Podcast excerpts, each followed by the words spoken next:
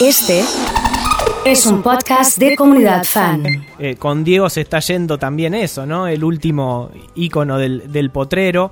Eh, hoy vivimos otra era en el fútbol, eh, muy diferente.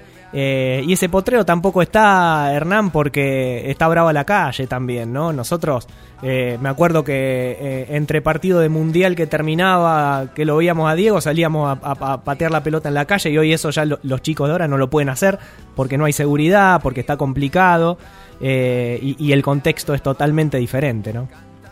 Sí, porque tal vez el potrero donde uno tenía de pibe, hoy hay tres o cuatro torres de edificios, la ciudad cambió, creció, eh, en las ciudades, por lo menos como la nuestra, este, que está muy muy atravesada por el, por el fútbol y por lo que son este, los jugadores, la camiseta, eh, realmente es, es, es- es un cambio.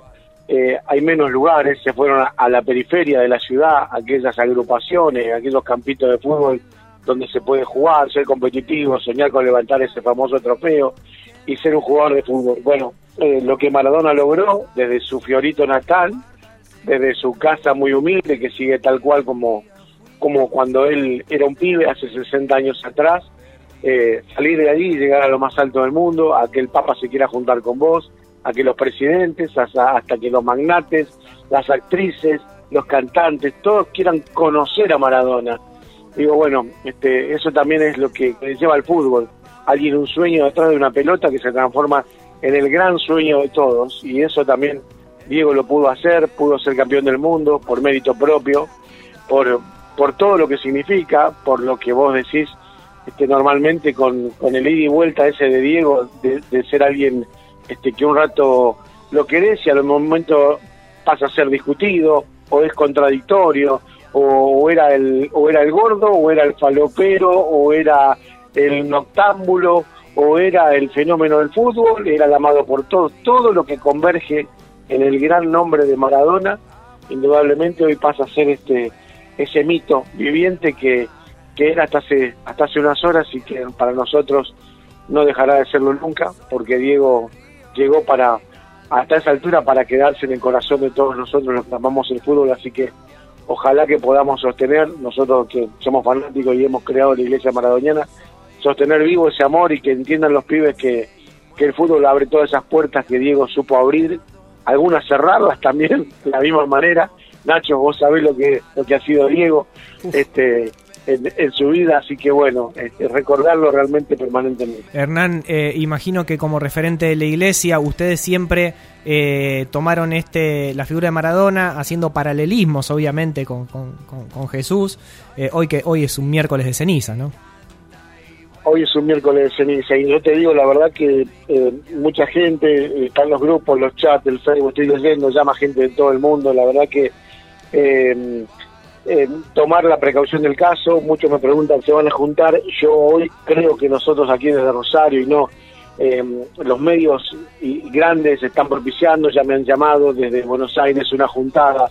Digo, el virus que hoy estamos sufriendo es un momento de miércoles para todos nosotros, se moviliza con la gente, no se moviliza de otra manera que con aglutina gente, el virus se mueve de mayor manera que en el resto. Vos estás en tu casa solito, no se mueve. Y, y es Sí. un momento raro y no- bueno, inmerecido para él, pero creo que el cariño de la gente va a movilizar a muchos. No lo hacemos organizadamente, nosotros por lo menos por hoy no, no armamos nada, queremos ver qué pasa en las próximas horas, tenemos algunas noticias también de lo que puede pasar con una familia. Así que, bueno, con prudencia este, eh, y a vivir esta, esta congoja y recordarlo bien al Diego por sobre todas las cosas cada uno. Vos sabés que en relación a esto que está diciendo y la controversia que se va a generar, me da la sensación de que si eh, Maradona en su último tiempo dio un mensaje responsable fue el del cuidado y el distanciamiento en relación a la pandemia. Eh, mirá que se ha mandado las suyas, Diego, en su momento, de romper reglas y todo eso, pero me parece que en este sentido, eh, si algo hubiera querido Maradona que pase en su despedida un año como hoy, es que la gente respete el distanciamiento por todo lo que él dijo en los últimos meses. ¿eh? Y sí, y sí, y ahí decís vos, ¿no? Todas las cosas que hizo, cuántas vidas vivió Diego, ¿no?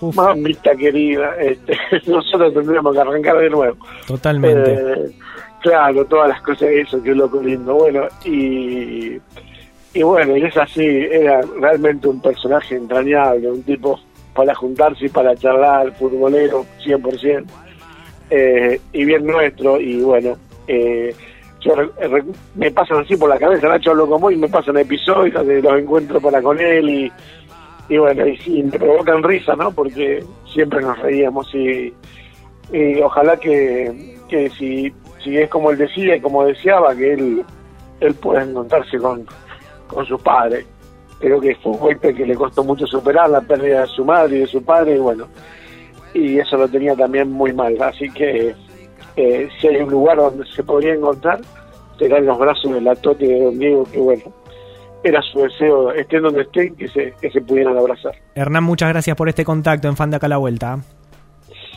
Nacho querido, gran abrazo a vos y toda la gente. Así pasaba Hernán Ames, uno de los creadores de la iglesia maradoniana.